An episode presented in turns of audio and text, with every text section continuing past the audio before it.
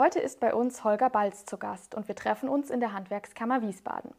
Herr Balz ist 55 Jahre alt, Meister im Steinmetzen und Steinbildhauerhandwerk und staatlich geprüfter Steintechniker.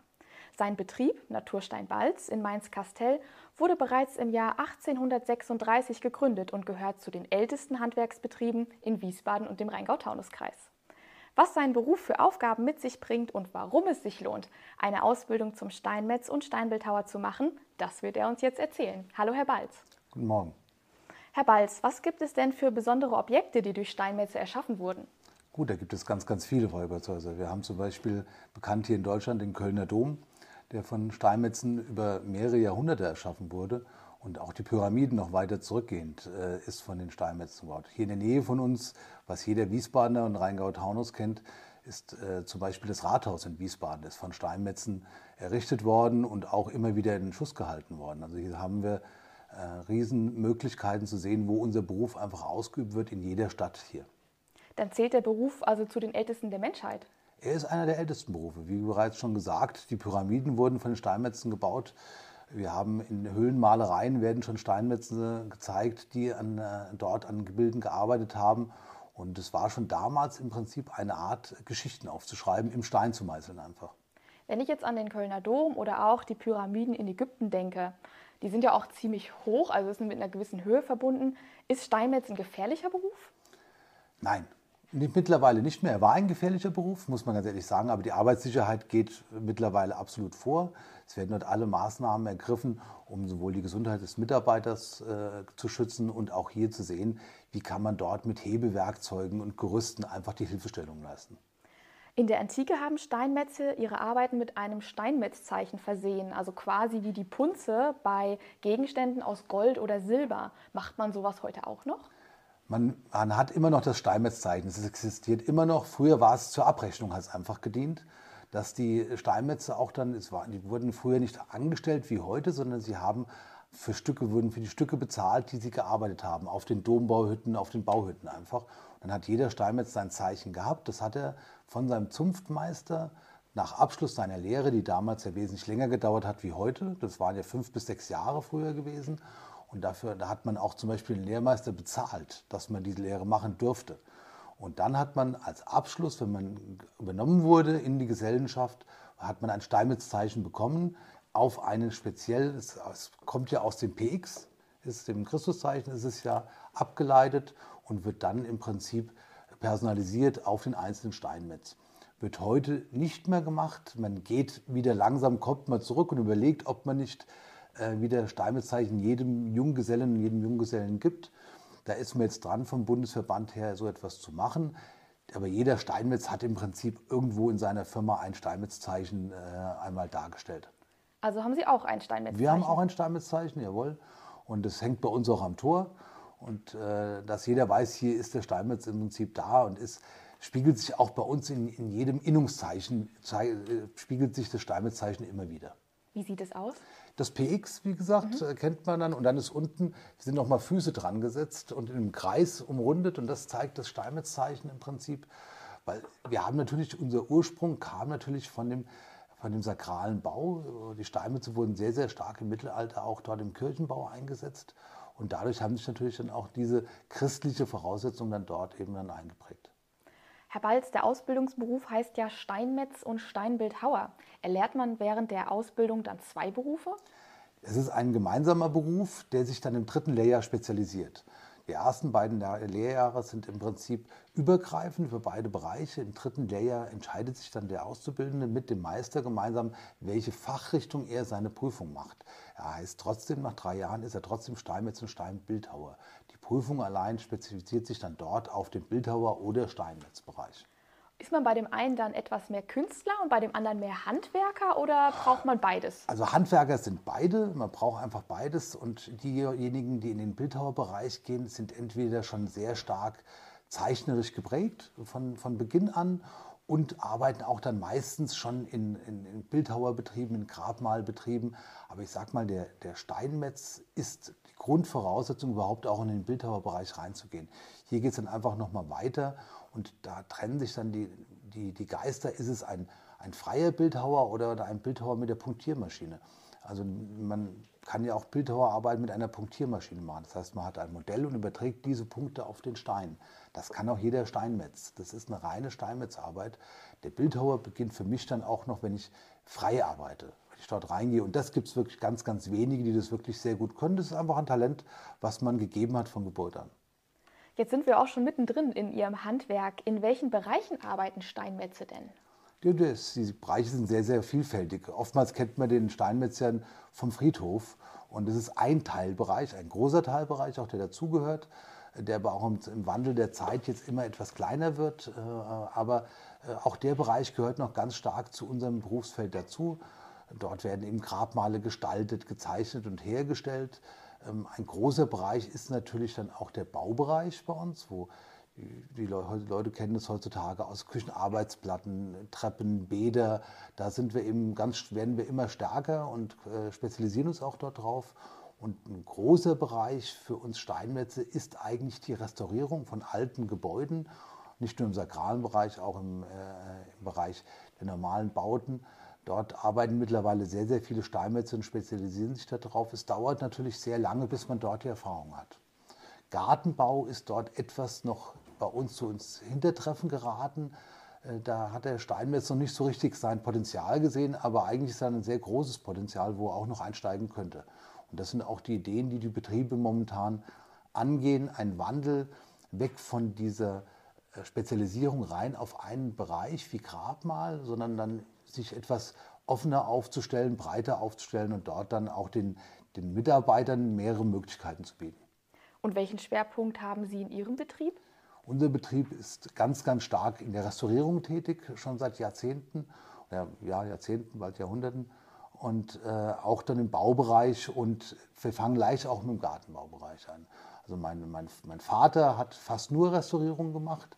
Dann, wie ich mit eingestiegen bin, haben wir schwer modernisiert und äh, erweitert auch und haben dann den Baubereich noch mit eröffnet und beginnen jetzt mit dem mit dem Gartenbau schon seit vier, fünf Jahren versuchen wir da immer mehr reinzukommen und uns auch weiter aufzustellen. Grabmal war für uns nie so der große Bereich, weil wir nicht direkt am Friedhof sitzen. Und der Friedhof ist da dann schon äh, eigentlich ein Muss, dass man dort sitzt, dass man an die Kunden auch äh, rankommt. Gibt es denn hier in Wiesbaden oder der Umgebung ein Objekt, ähm, wo Sie bei der Restaurierung mitgewirkt haben, das man vielleicht auch kennt? Viele. Also wenn ich durch Wiesbaden laufe, waren wir eigentlich an fast jedem dran. Also griechische Kapelle zum Beispiel oben in Wiesbaden, dort haben wir mitgearbeitet. Die Markkirche haben wir mitgearbeitet. Am Rathaus haben wir mitgearbeitet. Das Niederwalddenkmal in Rüdesheim ist, glaube ich, weltbekannt. Da haben wir mitgearbeitet. In Mainz drüben an mehreren Arbeiten. Am Fischtorplatz sind wir am Arbeiten. In Frankfurt haben wir gearbeitet. Also das sind für uns schon also Restaurierungen. Wie gesagt, unseren Betrieb gibt es schon recht lange und äh, dadurch, dass mein, mein Vater auch schon sich intensiv mit der Restaurierung beschäftigt hat, sind wir da äh, in Wiesbaden sehr stark verbunden mit der Restaurierung und arbeiten da auch rein mainweit und auch teilweise weitergehend noch in der Restaurierung.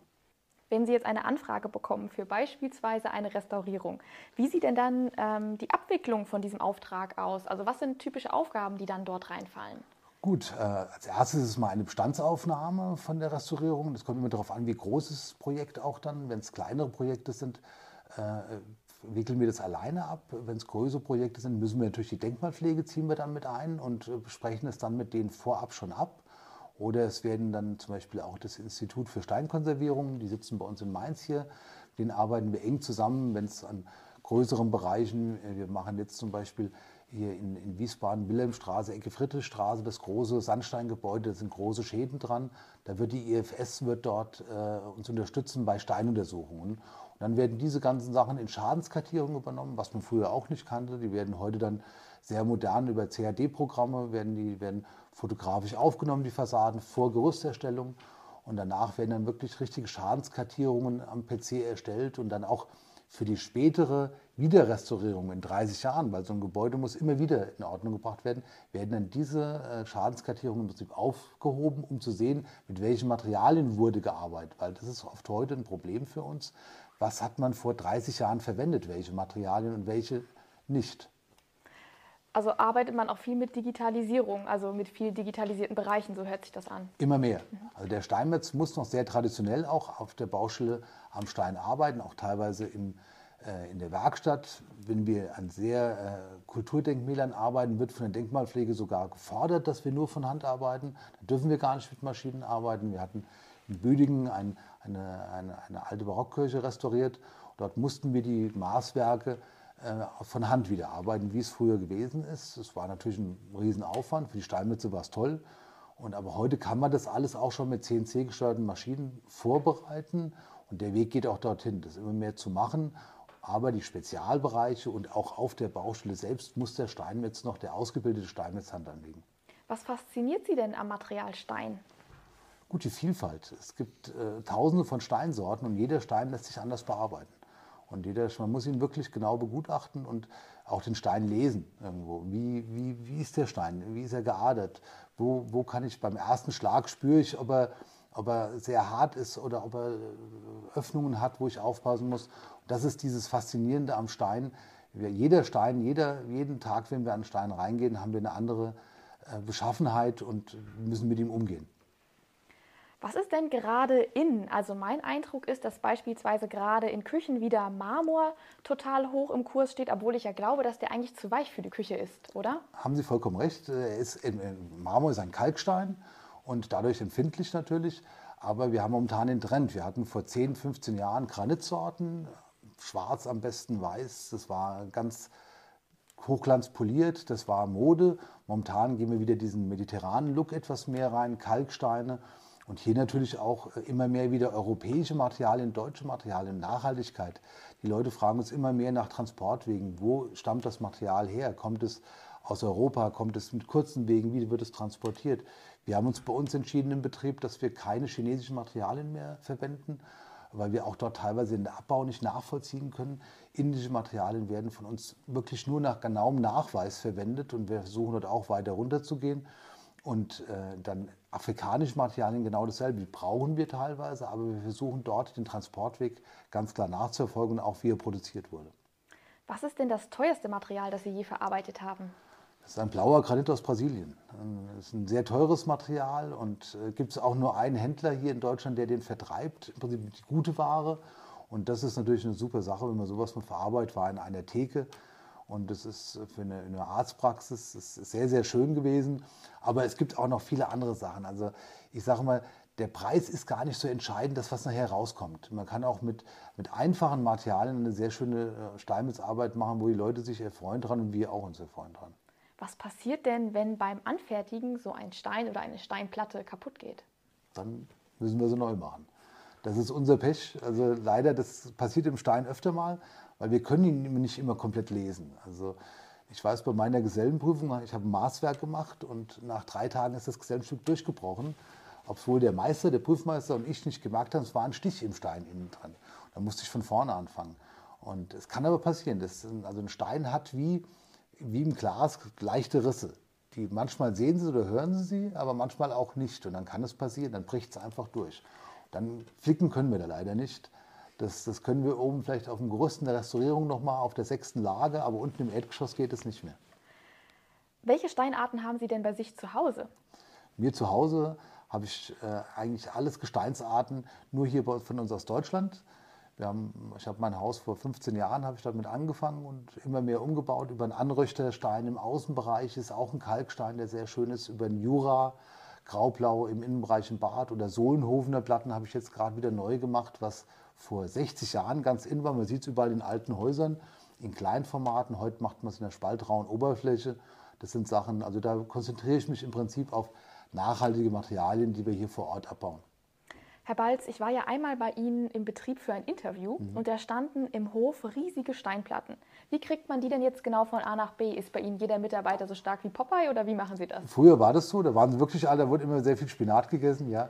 Aber äh, heutzutage haben wir zum Glück Hebegeräte. Also wir haben bei uns einen dreieinhalb Tonnen Stapler im, in der Firma, mit denen die, die Werkstücke vom Hof oder vom LKW schon mal eingeladen werden und dann in die Werkstatt gebracht. Unsere Sägen haben hydraulische Kipptische, dass die Platten, früher hat man sie dann im Stapler hingestellt und von Hand mit drei Mann drauf.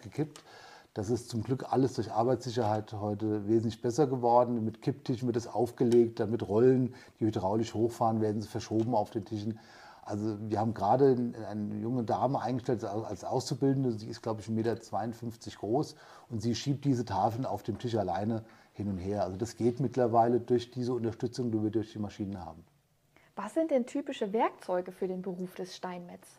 Das klassische Werkzeug ist zum Beispiel der Knüpfel. Den kennt man sonst nur im Holzbildhauerbereich, eben dort aber ist er wesentlich kleiner. Wir haben Holzknüpfel, mittlerweile auch Kunststoff, die von 1 Kilo bis zu 2,5 Kilo von der Schere gehen. Das ist so das typische Steinmetzhandwerk. Oder auch der Grönel. Das ist ein großer, wie, ein Beil, nur mit Spitzen obendrauf. Und das sind so typische Steinmetzhandwerkzeuge, die man in der Handbearbeitung nimmt. Und im, im Schneiden ist bei uns alles diamantgebunden und immer mit Wasser. Also wir haben sehr, sehr viel mit Wasser zu tun. Wir können nur schneiden unsere Steine oder wir, wir schneiden sie eigentlich nicht, wir schleifen sie ja weg. Wir tun es langsam wegfräsen und es geht nur mit Wasser, sonst wird es zu heiß und verbrennt den Stein. Deswegen ist auch die Lasertechnik noch so ein bisschen ein Problem bei uns. Da kommen wir nicht mit hin mit dem Kühlen. Was im Metallbereich schon gemacht wird, ist leider bei uns im Steinbereich noch nicht so ganz ausgereift. Und was ist Ihr Lieblingswerkzeug? Sehr, sehr schwer. Also das schlimmste Werkzeug war für mich immer das Schariereisen. Das, man sagt immer, das schwerste Werkzeug für ein, für ein Steinmetz ist das Schariereisen, weil es der Endbearbeitungshieb ist. Da muss man sehr, sehr viel Erfahrung, sehr viel Übung haben.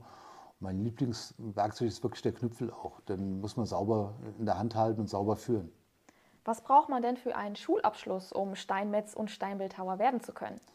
Also im Prinzip ist der Hauptschulabschluss ausreichend dafür. Jeder andere Abschluss ist natürlich auch geeignet. Auch äh, mit einem Realabschluss oder einem Abitur ist man sehr gern gesehen bei uns und man kann sich ja auch weiterentwickeln.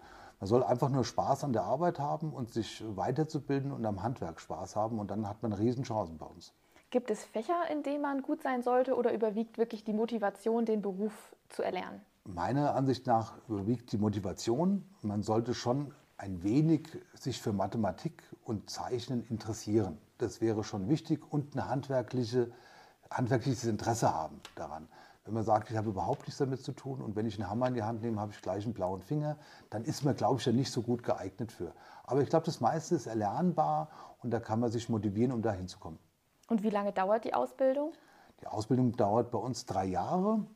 Und im Ausbildungsbereich wird im Betrieb ausgebildet, in der Berufsschule und in der überbetrieblichen Ausbildung. Bilden Sie eigentlich auch aus? Wir bilden immer aus, jawohl. Wie viele Lehrlinge haben Sie aktuell? Aktuell haben wir noch drei Auszubildende und suchen noch einen weiteren für dieses Jahr. Also wir haben eine Auszubildende gerade eingestellt vor zwei Monaten jetzt, sind aber noch auf der Suche, würden noch einen weiteren. Wir stellen eigentlich jedes Jahr zwei Auszubildende ein und haben jetzt zwei Absolventen, die gerade die Gesellenprüfung gemacht haben die auch dann bei uns gleich einen Arbeitsvertrag bekommen haben und als Gesellen weiter bei uns arbeiten, glücklicherweise. Wenn man jetzt die Ausbildung bei Ihnen in Mainz-Kastell machen würde, ist die Berufsschule dann in der Nähe? Die Berufsschule ist glücklicherweise noch in der Nähe, die ist bei uns in Mainz. Dort wird die Berufsschule durchgeführt. Das ist ein Blockunterricht bei uns in Steinmetz. Wir haben keinen Wochenunterricht. Wir haben drei bis viermal im Jahr dann zwei bis drei Wochen Berufsschule. Und äh, die, wir haben noch die überbetriebliche Ausbildung, die war bis vor zwei Jahren auch noch in Mainz. Jetzt müssen die jungen Leute nach Königslutter oder nach Wunsiedel, also jetzt im Prinzip ab nächstes Jahr komplett nach Wunsiedel in den Bayerischen Wald. Und, aber dort ist auch wunderbar für die jungen Leute gesorgt. Dort gibt es ein Internat und eine sehr gute Schule. Die Fahrt wird organisiert. Also das ist alles gar kein Problem. Und sie werden dort sehr gut ausgebildet. Und was verdient man als Lehrling während der Ausbildung? Da sind wir auch auf einem guten Weg. Wir haben jetzt gerade dieses Jahr im Bundesverbandsebene dort die Lehrgehälter etwas angepasst und weil wir waren da ziemlich weit hinten und da haben wir mit langen, nach langen Diskussionen bundesweit dort eine Erhöhung hinbekommen. Im ersten Lehrjahr beginnen wir mit 850 Euro, im zweiten Lehrjahr mit 950 Euro und im dritten Lehrjahr mit 1100 Euro. Wie sieht es denn mit den Verdienstmöglichkeiten aus, wenn man ausgelernt hat? Sehr gut. Wir liegen bei einem Tarif-Anfangslohn eines Gesellen von 14,85 Euro hier in Hessen und, äh, aber dafür kriegt man eigentlich, also meine Gesellen, die jetzt äh, angefangen haben, liegen schon über Tarif. Und dann sind die Weiterbildungsmöglichkeiten sehr, sehr gut. Man kann sich noch weiterbilden zum Restaurator im, als Geselle im Handwerk. Man kann seinen Meister anstreben, äh, den man noch machen kann. Es gibt immer weniger Meister und wir brauchen einfach wieder qualifiziertes Handwerk. Gibt es denn eigentlich Vorurteile gegenüber Ihrem Handwerk, mit denen Sie gerne mal aufräumen möchten? Ich denke schon. Also es, es, heißt ja also ich glaube, es gibt in vielen ist noch im Kopf so drin, der Handwerker ist der, der, der Dreckige, der an der, der an der LKW-Pritsche steht mit der Bierflasche noch in der Hand am besten und nicht gut ausgebildet ist. Die Zeiten sind, glaube ich, lange vorum und waren auch nie da gewesen. War immer eine Fehleinschätzung, glaube ich. Wir sind mittlerweile hoch ausgebildete Fachkräfte, unsere jungen äh, Mitarbeiter werden auch mittlerweile an CNC-Maschinen ausgebildet. Das gehört alles zu unserem Berufsbild mit dazu. Wir müssen uns jährlich weiterbilden. Wir müssen damit drin bleiben in, äh, in der, der heutige Chemie zum Beispiel, die wir in der Restaurierung einbringen. Da gibt es so viele Neuerungen, auch in der Bodenverlegung. Hier muss man, wir haben hier in Wiesbaden die Firma Sopro Dickehoff, die dort ständig irgendwelche Fortbildungen anbietet und da muss man mit teilnehmen. Und wir müssen einfach sehen, wir sind kleine, auch die Betriebsinhaber sind kleine Betriebsmanager, die dort äh, wirklich ihren Betrieb mit allen anhängenden Dingen, ob es jetzt Arbeitsschutz ist, ob es auch die Versorgung der Mitarbeiter fürs Alter ist, das gehört alles mit dazu. Und Bürokratie ist immer stärker geworden. Und deswegen sind wir alles kleine Betriebe, sehr familiär. Das ist im Handwerk so, das ist auch sehr gut so. Und, aber wir sind als ein Team, treten wir da sehr kräftig auf. Eingangs habe ich ja schon kurz erwähnt, dass Ihr Betrieb bereits seit 1836 besteht. Das sind jetzt ja wirklich schon einige Jahre. War der Betrieb immer in den Händen der Familie Balz? Er war immer in den Händen der Familie Balz. Es wurde immer gegeben von meinem Ur-Urgroßvater.